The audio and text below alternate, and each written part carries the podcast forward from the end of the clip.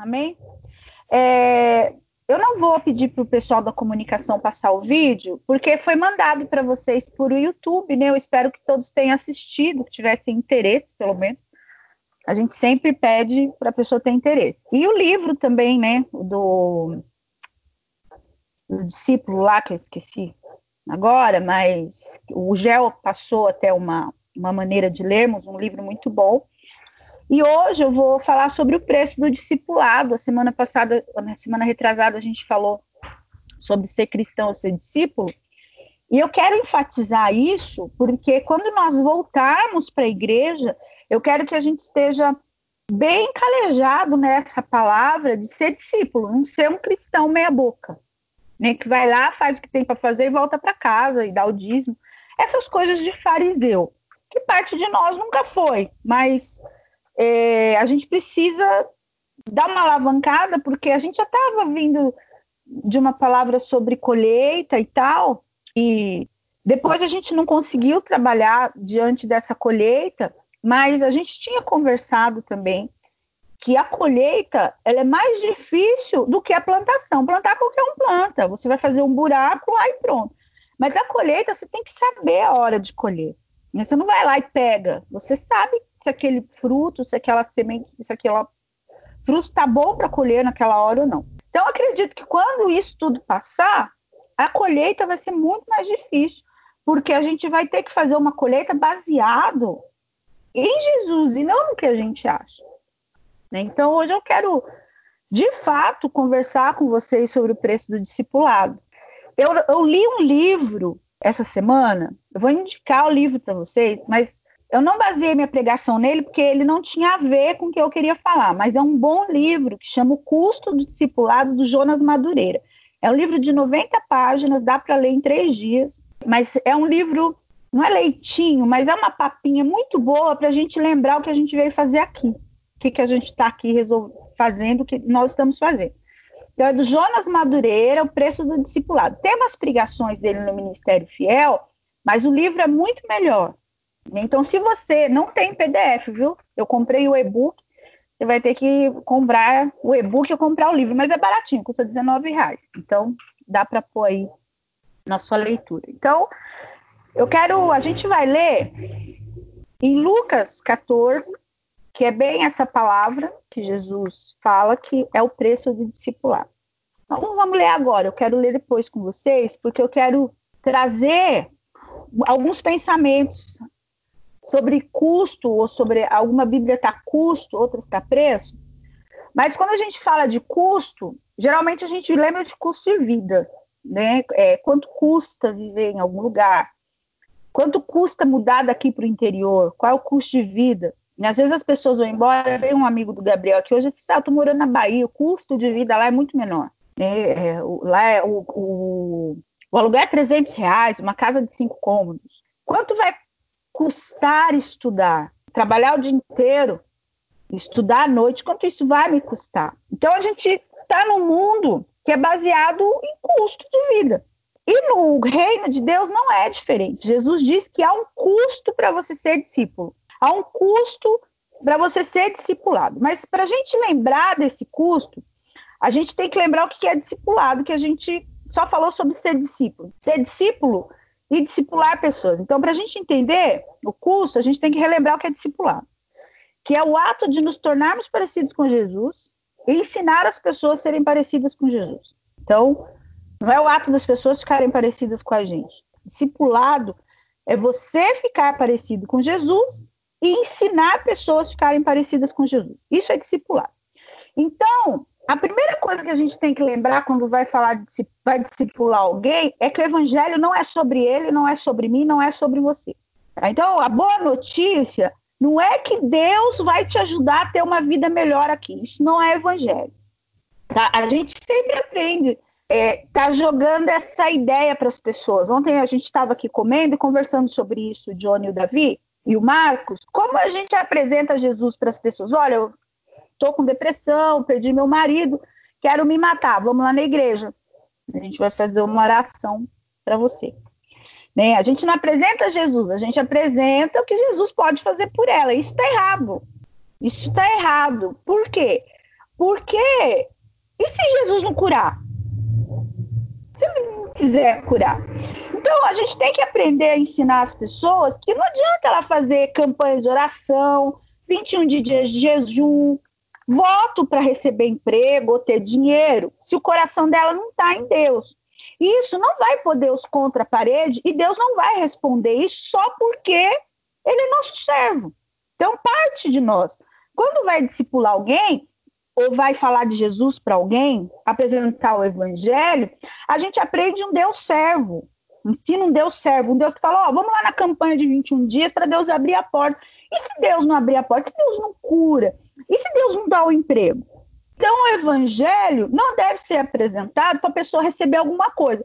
O evangelho deve ser apresentado para a pessoa dar tudo que ela tem. Ela tem que aprender desde o começo que Deus não está trabalhando para fazer ela feliz. Então, o evangelho não é isso.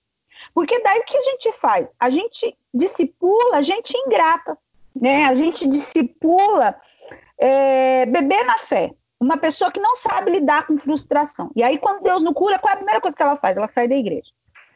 Quando ela não segue a Jesus, quando alguém faz alguma coisa que ela não gosta, o que ela faz? Ela sai da igreja. Né? E a gente está fazendo isso. Então, a gente tem que ensinar essas pessoas que o discipulado não tem a ver com ela, tem a ver com Deus.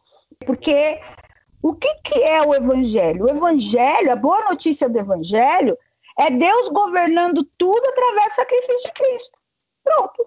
Então, quem é servo? É você. Você vai se tornar servo. Deus não é seu servo. Ele pode acordar amanhã e não querer te dar nada. Então a gente tem que parar de pensar que nós estamos num grande clube em que o tempo todo Deus está é, nos é, nós estamos empurrando Deus contra a parede. Tipo, nossa, eu fiz 21 dias de jejum. É impossível que agora Deus não me responda. É bem possível que ele não te responda. Porque você tá com ele pelas coisas que ele pode te dar, ou você é um servo que aceita qualquer coisa? Eu li uma. Li não, assisti uma palestra de um missionário que trabalha num país em que ainda existem escravos, escravos mesmo, que trabalham por comida e tal. E ele apresentou Jesus para esse cara, e esse cara falou assim: entendi. Não, mas você entendeu que agora você vai ter que dar você só de Jesus? Entendi. Eu entendi que agora ele é meu dono. Então talvez a gente não entenda que Jesus é nosso dono, porque a gente não quer ser escravo, a gente quer ser rei e príncipe. Então a gente precisa aprender. A gente acabou de tomar a Santa Ceia. Qual o objetivo de tomar a Santa Ceia se você não é discípulo? É só comer. É glutão, como diz Jesus. Só veio aqui para comer. Qual o objetivo de fazermos as liturgias se não for para discipular, se não for para amar Jesus acima de todas as coisas? Então, a gente tem que entender isso, que discipulado é você ser parecido com Jesus e fazer com que os outros sejam parecidos com Jesus. Que o evangelho não é sobre as pessoas, Deus fazer as pessoas felizes. O evangelho é sobre Deus governar através do sacrifício de Jesus Cristo. Pronto. Quando a gente entender isso, que nós somos discípulos e codependentes de Deus, a gente não faz tanta besteira no discipulado, né? A gente não oprime tanto o cidadão. E é por isso que agora a gente vai ler é, Lucas 14, porque a gente repassa um pouquinho que a gente aprendeu todos esses anos sobre ser servo de Cristo, e a gente vai ler Lucas 14, 25, tá? Diz assim: Uma grande multidão ia acompanhando Jesus. Este, voltando-se para ela, disse: Se alguém vem a mim e ama seu pai, sua mãe, sua mulher, seus filhos, seus irmãos e irmãs, e até sua própria vida mais do que a mim, não pode ser meu discípulo. E aquele que não carrega a sua cruz e não me segue, não pode ser meu discípulo. Qual de vocês, se quiser construir uma torre, primeiro não se assenta e calcula o preço para ver se tem dinheiro suficiente para completá-la? Pois, se lançar o alicerce e não for capaz de terminá-la, todos os que virem rirão de dele, dizendo: Este homem começou a construir e não foi capaz de terminar. Ou, qual é o rei que, pretendendo sair à guerra contra o outro rei, primeiro não se assenta e pensa se com 10 mil homens é capaz de enfrentar aquele que vem contra ele com 20 mil? Se não for capaz, enviará uma delegação enquanto o outro ainda está longe e pedirá em um acordo de paz. Da mesma forma, qualquer de vocês que não renunciar a tudo o que possui, não pode ser meu discípulo. O sal é bom, mas se ele perder o sabor, como restaurá-lo? Não serve nem para o solo, nem para adubo e é jogado fora. Aquele que tem ouvidos ouça. A Bíblia conta que Jesus estava com uma multidão. A Bíblia fala uma grande multidão. Eu fiquei pensando, eu estava conversando com o Marcos sobre isso. Eu nunca liguei para igreja grande. Eu sou muito mais adepta à qualidade do que à quantidade. Nunca fiquei vislumbrada ou nunca trabalhei para a igreja inflar. Nunca ninguém me falou de fato se isso é um erro ou não, mas eu vou caminhando e Jesus vai fazendo o que tem para fazer. Porque eu acredito que a multidão é só inflada. Nesse momento ali tem uma grande multidão. Mas eu já pensei, não, não vou mentir, eu acho que parte de nós que está no ministério há algum tempo, a gente já pensou, pô, mas a igreja não cresce. Eu queria cantar, ou tocar, ou pregar para uma multidão. Mas aí eu comecei a analisar com o Marcos essas igrejas muito grandes, qual tipo de gente que está lá. Eu fiquei falando mesmo, não vou mentir. Sabe fulano de tal? Fulano de tal tá aí na igreja lá, que tem 5 mil. Sabe fulano de tal? Que se assumiu homossexual, tá em tal igreja. Sabe fulano de tal? Então, sabe fulano de tal que largou o marido, tá amigado, tá em tal igreja. Então, multidão não quer dizer nada. Então, eu não vou trabalhar e nem vou ficar chateadinha porque eu vou olhar para o hall da igreja e tá meia dúzia de gato pingado. Porque naquele momento, Jesus tinha uma grande multidão. E aí Jesus falou o seguinte para eles: escuta, o discipulado é para todos. Porque Jesus não disse para os discípulos: vem aqui, Pedro, vem aqui, Fulano, e eu quero falar que o discipulado é para vocês. Vou discipular vocês e só vocês vão discipular outras pessoas. Não. Jesus falou para a multidão: vocês precisam ser discipulados. Vocês têm que me seguir. Se você quiser me seguir, é isso que Jesus falou. Então, ficou só 12, porque a multidão não estava nem aí. A multidão quer comer pão e peixe. Ela não quer seguir Jesus e andar e fazer as coisas que Jesus. Então, a gente na igreja, às vezes parece que tem duas categorias de cristão. Um é o super discípulo, um discípulo superior, aquele que é responsável em discipular as outras pessoas, responsável de socorrer, responsável de estar à frente, responsável, blá, blá, blá, esses blá, blá, blá. E a outra não é, é alguém que não está lá. Mas não é isso que Jesus quis dizer. Jesus disse que todos nós somos responsáveis pelos discipulados e todos nós temos, somos discípulos. Não existe uma classe superior. E a outra coisa que Jesus disse para esse povo é o seguinte: você tem que ter uma prioridade, filhão. Se de fato agora você resolver andar comigo, você vai ter que ter uma de prioridade. O que, que ele fala aqui? Ó? Se alguém vem a mim e ama seu pai, seu sua mãe, seus irmãos, seu cachorro, seu papagaio, passarinho, mais do que a mim, não pode ser discípulo. A tradução mais original, que é as duas que eu uso, ela não diz quem ama, ela diz se você não odiar. Jesus foi mais forte ainda. Jesus falou assim: ó, se você não odiar seu pai, sua mãe, seus irmãos, sua esposa, até mesmo você em favor a mim, você não serve para andar comigo. Você não serve para ser meu discípulo. Então, para ser discípulo de Jesus e para ser um bom discipulador, Jesus deu duas situações. Todo mundo tem que fazer isso. Então, quando a gente voltar para os cultos da igreja, não vá pensando que fulano, ciclano é responsável, não. Todo mundo vai ser responsável. Porque foi isso que Jesus disse. A diferença é que uns aceitaram ser discípulos e outros não. E tá de boa para mim, tá de boa para Jesus também. Porque só com 12 nós chegamos até aqui onde a gente está agora, tá? E a outra coisa que Jesus disse é o seguinte: você vai ter que prioridade. Qual é a sua prioridade para ser meu discípulo? Sou eu. Né? Então, qual é o custo do discipulado?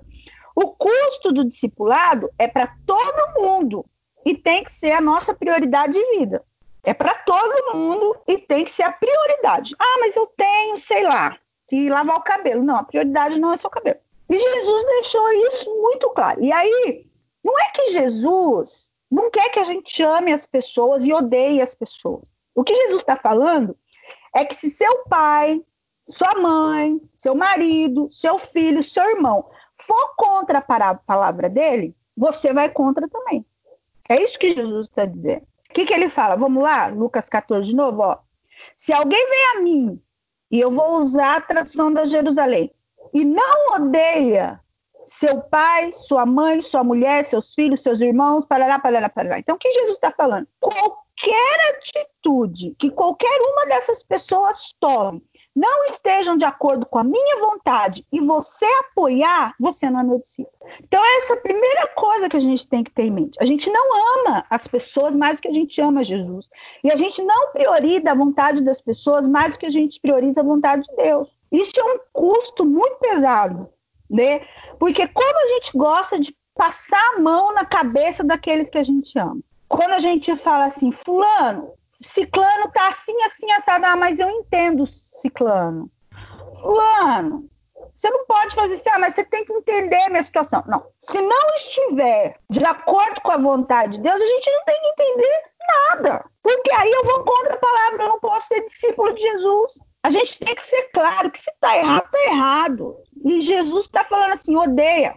Se você não odiar, você não serve. Então Jesus não está proibindo a gente de amar o ímpio. Quantos de nós tem parentes ímpios? Jesus está falando que você não pode apoiá-lo no erro, não pode concordar com o erro dele e não pode fazer a vontade dele. Você tem que fazer a vontade de Deus. Então, esse é o primeiro preço do discipulado, que é difícil. Como é difícil? Mas é simples, porque às vezes a gente fala assim, ah, não estou entendendo essa palavra. Mas é água com açúcar. Você tem que amar a Deus e acabou. O nosso problema é que várias vezes a gente pensa assim, ah, não entendi direito, ou não é bem assim, porque a gente não quer mudar. Quantas vezes você escutou, oh, não é bem isso que a Bíblia diz? Jesus fala assim, ó, dá outra cara para bater. Oh, não foi isso que Jesus disse. Eu sou crente, mas não sou otário. A dificuldade, gente, não está entender a palavra. A dificuldade, ela está em praticar a palavra. Não é que a gente não entende, a gente não é idiota.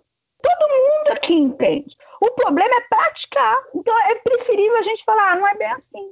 Essa palavra não é para mim. Essa palavra não vem de encontro ao meu coração.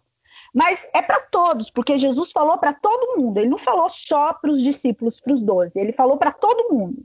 Ele falou: vocês todos, se não odiarem, se não me amarem mais do que todos, vocês não servem para ser meu discípulo. Então é isso que a gente tem que ter em mente. A gente ama Jesus mais que qualquer outra coisa no mundo. Isso não é ser radical, isso é ser discípulo. Então, a gente tem que aprender é praticar a palavra de Deus a fundo. E parar de pôr desculpa, porque Jesus eu acho que também está cansado do monte de desculpa que a gente dá ao longo da vida para não fazer a vontade dele. A segunda coisa que ele fala, olha, pega a sua cruz e carrega. Você primeiro tem que fazer minha vontade. Ah, mas o meu marido não interessa. O meu filho não interessa. O meu pai não interessa. É a vontade de Deus. Se for contra a vontade de Deus, então você não serve. Nossa, que difícil isso, né? É, e eu acredito que Jesus também saiba que isso é muito difícil. Mas tem um custo.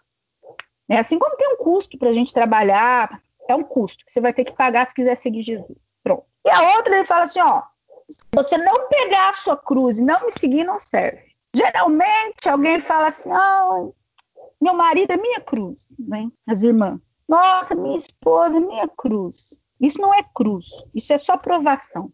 Quando Jesus está falando carrega a sua cruz, ele não está falando do seu chefe, está falando do seu filho, está falando do seu emprego, está falando da sua faculdade, da sua escola, do trem lotado que você tem que pegar. Isso não é cruz. Isso é só provação e às vezes nem provação. Você que é reclamão e eu que sou reclamão. Tá? Não é nada diante do que é carregar a cruz. Então, o que, que Jesus estava falando? O que, que significava naquela época se pegar a cruz? Eu estava lendo no comentário de Moody, a cruz naquela época significava sacrifício e morte. Então, Jesus está falando o quê?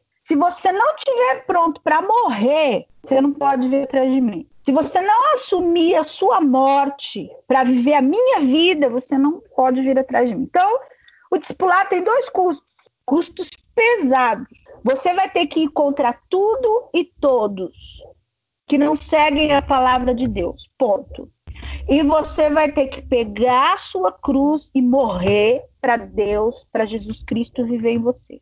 Isso é discipulado. Você vai viver a vida de Jesus, você vai falar o que Jesus falou, você vai andar como Jesus andou, você vai receber as críticas como Jesus recebeu, você vai acompanhar a caminhada de Jesus, você vai dar outra cara para bater, você vai se calar se for necessário, porque não importa qual é a sua vontade. Importa a vontade de Deus para a sua vida, porque o evangelho não tem a ver com a minha vontade. O evangelho tem a ver com a vontade de Deus e o governo dele na minha vida. O custo é alto, mas logo em seguida, Jesus fala por que o custo é alto. Ele fala duas parábolas. Uma é sobre o construtor e outra sobre o guerreiro. Eu li muitos comentários bíblicos, muitos mesmo. Até pedi para uns amigos meus tirar foto dos comentários bíblicos dele. E todos falavam que o construtor e o rei somos nós. Porque a gente precisa, de fato, calcular se vale a pena seguir Jesus. Vou aqui sentar e vou ver se vale a pena ser discipulado, porque eu não sei. Mas quando você lê a Bíblia, você em nenhum momento vê Jesus dando oportunidade para o discípulo. Você fala, ele passa ali, Levi está lá na coleteria, eu falo, Levi, vem. Fechou, tô indo. Pedro, larga as redes e vem. Ok. André, vem com seu irmão. Ok. Mas um único comentário bíblico dizia que tanto o construtor quanto o rei não é a gente, é Jesus. Por quê? Porque Jesus é o rei e Jesus é o construtor. Porque o evangelho não tem a ver com a gente, tem a ver com Jesus. Então, quando Jesus fala assim, olha, eu sou um construtor. Essa é uma nova perspectiva. Eu sou aquele que está construindo algo. E como um construtor, eu não deixo nada pela metade. O que, que Jesus quis dizer para os discípulos? Eu estou envolvido em algo muito grande e não tem negociação. O preço é esse. Se você quiser estar comigo nessa construção, é esse. Não haverá tipo de, de negociação quanto aos valores que Deus tem para nós. E ele também é rei. Ele é um rei que ele vem para ganhar a guerra. Ele diz: olha, o custo é alto? É alto. Mas ele é alto porque eu não perco a guerra. O custo é alto? É alto. É alto porque eu não vou deixar essa construção pela metade. Eu vou construir o meu reino e eu vou ganhar essa guerra. Então, para construir um reino, não tem como você negociar os valores de uma guerra e os valores de uma construção. Quando você contrata alguém para fazer alguma coisa na sua casa, você fala assim: ó, oh, mas você vai fazer isso desse jeito. Bom, então eu pago. É isso que Jesus está falando. Não se preocupe, pode vir comigo porque eu vou ganhar essa guerra. Eu não vou deixar a construção pela metade. Se eu disse que eu vou implantar o meu reino nesse tempo e que eu vou voltar no final e fazer a consumação, é porque eu vou fazer. O problema é que a gente fica, mas será? Será que vale a pena seguir Jesus? Porque fulano, eu jejuei, eu fui na igreja, eu dei meu dízimo, fulano não fez nada disso, ele comprou um carro dele. Será que vale a pena seguir Jesus? Jesus está falando assim, vale. O custo é alto, mas vale porque eu vou fazer o que eu prometi para fazer. Jesus não está brincando. Ele está falando para a gente: se você não está largando, você não serve. E quem somos nós, então, na parábola? A gente é o sal. Porque Mateus 5,13 diz que nós somos o sal da terra. E aí Jesus fala assim: nisso tudo, se o sal, o que, tem a ver o sal? Com guerreiro, com construção? Jesus está falando assim: ó, vocês que são o sal. Se vocês perderem o sabor, vocês não me servem para nada. Qual a utilidade do sal? Dar sabor. Se você não dá sabor, você não tem utilidade nenhuma. Não serve, serve só para tapar buraco. E aí Jesus está falando assim: olha, se você não fizer exatamente o que eu estou mandando você fazer, você me perdeu a utilidade. Pronto. Se você não estiver fazendo exatamente o que Jesus mandou você fazer, que é pregar o evangelho e fazer discípulo, você perdeu a utilidade. Para que então que você está no reino de Deus? Para pregar bonito, para tocar bonito, para cantar bonito, para abrir a igreja, para limpar a igreja. Isso tudo é balela. Um dia as paredes podem cair, que nem o templo de Jerusalém, e vai ficar o quê? Vai ficar as palavras, é a palavra e a pregação do evangelho. É muito bonitinho quando a gente fala assim, ah, eu tenho um comportamento de evangelho. Mas se você não fala, a pessoa não está ouvindo. Você tem que pregar, você tem que falar o evangelho. E ter comportamento de discípulo. Então, se nesse momento você não estiver fazendo exatamente o que Deus te mandou fazer, você não tem utilidade nenhuma no reino. Você só está lá para tapar buraco. Porque Jesus está falando assim: para ser meu discípulo, você tem que largar todo mundo. Tem que só me obedecer. E cegamente. Para onde eu vou, Jesus? Posso ir andar com o Senhor? Pode, vem. Estou indo. É isso que Jesus está falando. Para ser discípulo de Jesus, tem que largar tudo. Para ser discípulo de Jesus, você tem que carregar a sua cruz. Para ser discípulo de Jesus, você tem que ser sal. Você tem que ter uma utilidade no reino. E tem várias coisas que a gente faz na igreja que, de fato, o reino de Deus não tem utilidade nenhuma. Quantas vezes a gente senta e faz reuniões para a igreja encher? Qual a utilidade disso? Para encher de crente? É muito mais viável bater de porta em porta.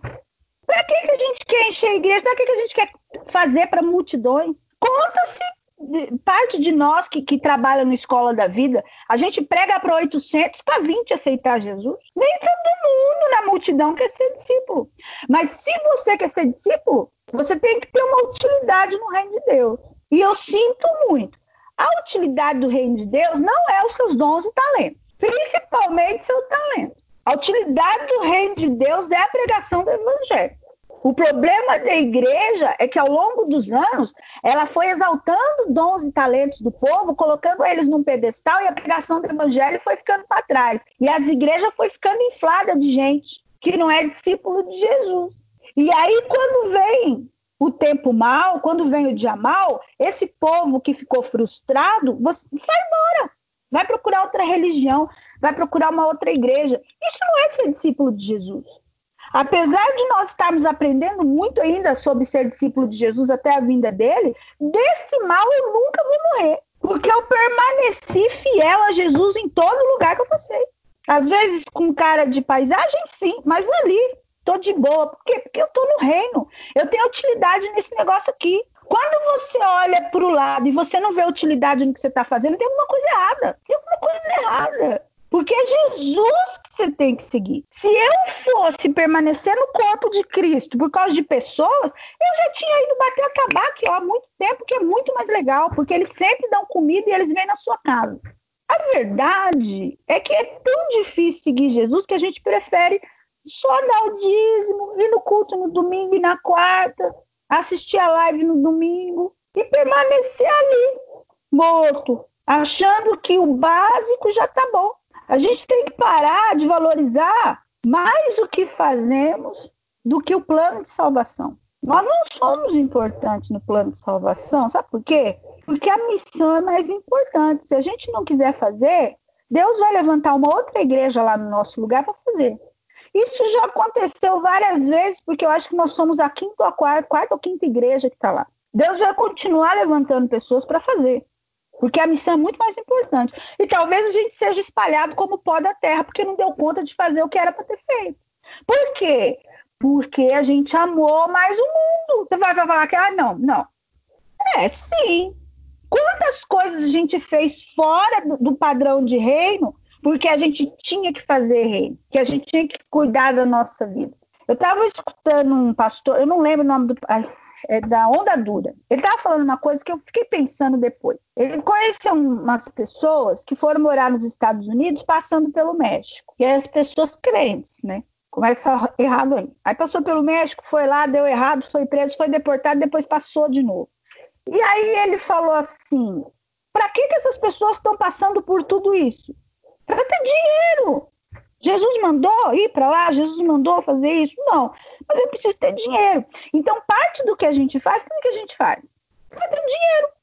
Porque se Deus falar agora para nós assim, olha, pega um serviço de meio período para você ganhar metade do que você ganha, e na outra metade você prega o evangelho, você vai falar assim, não é Deus. Deus não está falando comigo.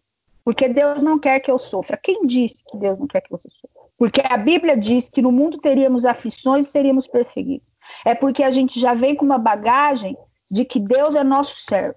Toda vez que eu começo a orar de madrugada, eu me pergunto primeiro por que, que eu estou orando. Você está orando para chegar mais perto de Deus ou você está orando para Deus te dar alguma coisa? Se você está orando para Deus te dar alguma coisa, esquece, que pode ser que Ele não dê e você fique um cristão frustrado. Quantas vezes, 90% de nós, olhamos para a nave da igreja vazia e ficamos frustrados? Porque o que a gente queria? Uma igreja cheia para inflar o nosso ego. Não é para inflar o ego de Deus, porque onde tem dois ou três, para ele tá de boa. É só para inflar o nosso ego. É para deixar a gente contente, porque a gente não está contente com Deus. Então a gente precisa de mais gente para a gente ficar contente com Deus.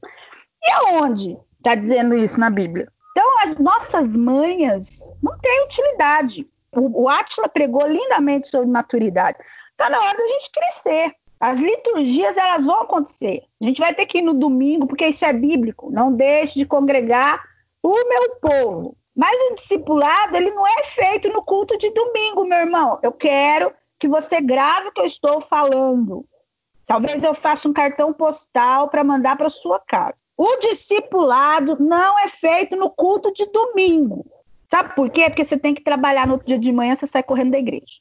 Ou às vezes você até reclama que tem que passar um pouquinho mais dentro da igreja. Não é feito no culto de domingo, porque o discipulado é feito no corpo a corpo, no dia a dia, você conversando com a pessoa, você indo na casa da pessoa, você chamando a pessoa para orar, você dando tempo à pessoa, você falando de Jesus para a pessoa. Não é feito na liturgia. Não existe discipulado na abertura do culto, nos cânticos, nos músicos, na pregação. Não existe discipulado lá. Lá é comunhão dos santos para fortalecer seu corpo, para você conseguir discipular a pessoa na segunda-feira. Então, grava isso na sua mente. Você está aí no culto de domingo, dependendo como você está nem está servindo, tá, diz Jesus. Você é sal insosso, não tem gosto, não tem nada.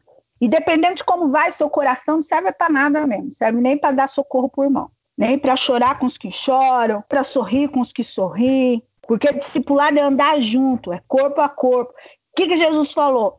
Levi, Mateus, sai daí e vem andar comigo. Tá bom. É isso que Jesus está tentando nos ensinar lá na Cairota. E às vezes a gente demora tanto porque a gente quer que o outro seja igual. Meu irmão, esquece isso. Jesus já disse: se você ama o seu irmão mais que você ama a Deus, você não serve. Então, às vezes você olha e fala, ah, mas meu irmão não quer, problema dele, eu quero, tô dentro e eu vou. Principalmente se for um irmão maduro. Então, não adianta uma liturgia intacta, o culto começar no horário e terminar no horário, porque a gente tem que estar no emprego cedo de manhã e sermos uns verdadeiros estranhos uns para os outros. Isso não funciona. Então, há um preço muito alto a se pagar para ser seguidor de Jesus. E Jesus está falando para a gente: você quer, vem. Se não quer, tá tudo de boa também. Você resolve lá com seu outro Deus, no final você vai ter uma vida boa aqui. Vai. Tem gente que está tendo uma vida próspera aqui, está tendo dinheiro, está tendo família, está tendo amores, não é? E depois vai para o inferno. Eu fico pensando, né? Vamos no culto do amor lá, como que chama? Não é do amor, terapia do amor. Aí você não arranja um amor. E aí? Como que você conversa com uma moça sobre isso? Ou é Jesus, ou ontem eu falava pro Johnny, Johnny, quando alguém fala para você que tá mal, que precisa de oração, o que você fala? Fala, vamos lá pra igreja. Fala, tá errado. Você fala assim, ó, preciso te conhecer, precisa conhecer Jesus, cidadão. Vou te apresentar Jesus, depois você resolve se quer ser discípulo dele ou não. Porque lá não é, a igreja não é terapia do amor. A igreja é lugar de santos, seguidores de Jesus Cristo, que todos os dias estão tentando ser melhores. Às vezes não dá, dá ruim, a gente tem que pedir perdão, que a gente fez agora na ceia. Talvez 70% dá ruim.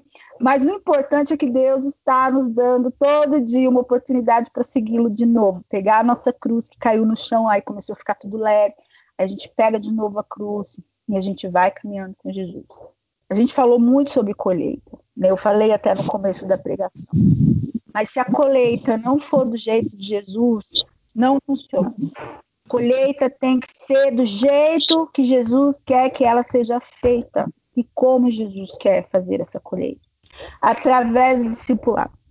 O discipulado acontece no PG, o discipulado acontece nas saídas, sei lá, nos almoços. É aí que acontece o discipulado. A gente precisa começar a pegar a nossa cruz e deixar as nossas frustrações humanas em relação à igreja como instituição e começar a construir o que, que Jesus disse: Eu sou um construtor. Eu não vou errar na construção. Eu sou um construtor. Eu estou construindo. Olha que maravilhoso que eu li no livro. Jesus está envolvido numa construção para Deus. Pronto. Você acha mesmo que Jesus tem tempo a perder com quem não quer ser discípulo dele? E aí a Bíblia fala assim: havia uma grande multidão. Não era qualquer multidão, não. Talvez seja multidão de descende. Olha só. Havia uma grande multidão, não era qualquer uma multidão.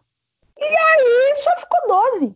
Tinha 72 ali, tinha os de João, ficou 12. A gente termina com 12 em Atos, termina com 11 Atos, porque um ainda era traidor. A conta não bateu? Bateu. A conta bateu. De milhões, de uma grande multidão, apenas 11 seguiam Jesus. Pronto. Então, meu irmão, não fica deslumbrado com coisas grandiosas. No reino de Deus é tudo sementinha de, de, de, de mostarda. Fica deslumbrado com essas coisas. Fica desanimado com as coisas. No reino de Deus as coisas não são assim. Isso não quer dizer nada. Mas é como as pessoas terminam o fim da vida delas na volta de Jesus que quer dizer o que nós fizemos.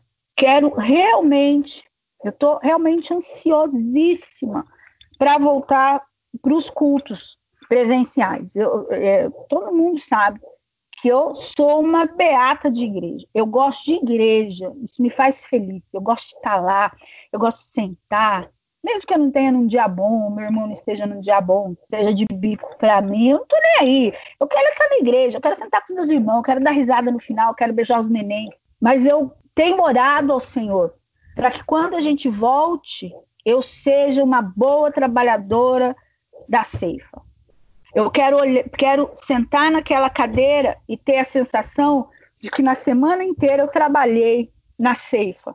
E Jesus está olhando para mim e está falando: você tem utilidade. Porque se for assim, não dá. A gente tem que sair do muro. Ou você segue a Jesus, ou você segue a Satanás. Jesus está te dando a oportunidade. Acabou. Viu como a Bíblia é fácil? A gente que não quer entender. A gente fica colocando muita dificuldade, porque é difícil, é um custo alto. Um custo alto. Você olhar para um parente seu e você fala, não, tá errado. Quantas vezes você não quer dar uma passadinha de mão na cabeça? Fala, não, eu te entendo. Não entende nada, meu irmão. Não entende nada. Jesus está falando, você não entende nada. Quem tem que entender sou eu e a minha lei está dizendo outra coisa. Então, hoje nessa Santa Ceia e talvez, não sei, talvez seja esse tempo de reflexão sobre ser uma boa trabalhadora da vinha, eu fiquei bem constrangida com, com, o negócio da ceia e tal, de ter esquecido que era Santa Ceia, eu fiquei muito constrangida. Talvez seja né, a, a palavra já fluindo dentro de mim, mas eu não quero entrar na, na com as portas da igreja, né? Entrai-vos as portas, as portas abrirem. Eu não quero mais ser uma pessoa sem utilidade para o reino de Deus. Eu quero seguir Jesus, custe o que me custar. Custe o que me custar. E eu já fiz isso uma vez e deu certo. Jesus pôs tudo no lugar. Então, é, mesmo que a gente seja, a gente tem uma mania de achar que só porque a gente tem 40 anos de igreja, a gente não tem que se remeter ou que a gente não tem mais nada para aprender, né? Ou a gente, ah, eu cresci no berço cristão e tá tudo de boa. Mas o que Jesus está ensinando agora para gente é ter utilidade. Então, Jesus está ensinando a todos nós. A palavra não é para um ou para outro, a palavra é para todo mundo. Que tipo de cristão você é? Você tem utilidade no reino? Então, quando nós voltarmos, e isso não precisa ser só quando voltar. Eu tenho evitado sair por causa da diabetes, sair do menos. Mas o Marcos, ele tem feito visita para os irmãos. Ele tem ido ver a irmã Judete, que ela precisa, ele tem levado coisas para ela. Talvez você possa fazer isso também. Eu tenho evitado sair, mas eu chamo os meninos para vir para cá um pouquinho, só não deixo o Johnny ficar me agarrando, que o Johnny tem uma necessidade de abraço que eu nunca vi. E aí eu chamo os meninos, que nem ontem eles estavam aqui comendo coisinha. Ah, vem comer com a gente. Então, uma época de, de mudanças. Eu fico preocupada com a Taba lá longe brinco com ela sobre Mogi, não ter carroça, mas eu fico falando, poxa, ela podia estar mais perto, né? Podia ter começado a pandemia, ela ter estado aqui, ia ser mais fácil. Então, é, queria muito fazer as orações que os homens resolveram fazer e que, graças a Deus, eles se levantaram para fazer, mas parte das mulheres é grupo de risco, então a gente está evitando. Mas existem mulheres que não são, talvez vocês possam levantar orações para aprender a seguir a Jesus, só isso. Porque a gente precisa ser bons trabalhadores. Eu sempre me lembro do Marcelo falando para mim assim: ah, você quer fazer isso? É, quer, então faça. Você está orando sentado em cima de você mesmo. Então, meu irmão, quantas coisas passaram pela sua cabeça esse tempo de pandemia que você queria fazer que você não fez lá atrás, que era preguiçoso, quando abrir as portas da igreja você pode fazer. Jesus está nos ensinando a ser bons ceifeiros, a trabalhar de fato a pôr a mão na massa e ajudar Jesus a fazer uma construção para Deus. É isso que Jesus está nos ensinando hoje. O evangelho não é sobre a Kairos, o evangelho é sobre Jesus estar construindo alguma coisa. Né? A gente se dá importância demais. Mas se qualquer um de nós morrermos, a nossa missão continua, porque alguém vai fazer. Mas eu quero participar o máximo possível da missão do Senhor aqui, até que ele venha para mim ou que ele venha para todos nós. Eu não quero mais perder tempo. Eu já estava mais fazendo mais isso, aproveitando mais o meu tempo, participando de mais coisas, fazendo mais cursos, porque eu eu queria, agora eu tive que dar uma parada, mas quando voltar, eu quero estar mais com Jesus, e eu quero estar mais com os irmãos, e eu quero estar mais na igreja, e eu quero estar mais nas ruas, eu quero estar mais nas escolas, porque Jesus disse que é assim, e eu quero ter utilidade. Então, o Senhor quer nos dar utilidade. Ele falou: olha, vem e me segue. Isso é importante. Quero orar por isso agora. Eu tenho orado muito para Jesus, eu tenho pensado e perguntado para Jesus se eu tenho sido uma boa trabalhadora do reino, porque eu sempre acho que estou fazendo pouco. E eu tenho orado e pedido para o Senhor me dar mais sabedoria e me dar mais o que fazer. Mas eu quero mesmo que quando a gente puder voltar para a igreja, que todos nós tenhamos mais o que fazer. A gente está numa zona de conforto gostosa, né, de ficar em casa. Poucos de nós estão de fato trabalhando, ficar em casa, hora para levantar e tal. Esses dias o Marcos me ligou 10 horas, falou, escuta, você viu tal coisa? Eu falei, não vi porque acordei agora. Mas tudo vai voltar ao normal. E quando voltar, eu quero que todos nós estejamos preparados para colher. E eu quero, de fato, esperar isso da liderança. Uma liderança preparada para pôr a mão no arado e ir para frente. Para encher a igreja? Não, meu irmão. Particularmente, não. Para fazer seguidores de Jesus Cristo multidão, Jesus já nos provou que não, não funciona, não vale de nada. Isso é coisa que Satanás implantou no nosso meio, para nos fazer ficar frustrados com os nossos ministérios. Imagine a frustração se Jesus fosse um frustrado, terminasse o ministério dele, Eliano só tivesse 11 ali com ele. Falasse, nossa, mas eu preguei para uma multidão, só 11 me aceitou, só 11 me acompanhou, só 11 se tornou meus discípulos só 11, de milhares. Deus não quer que a gente seja frustrado com Ele, então Ele quer que nós nos tornemos servos agora.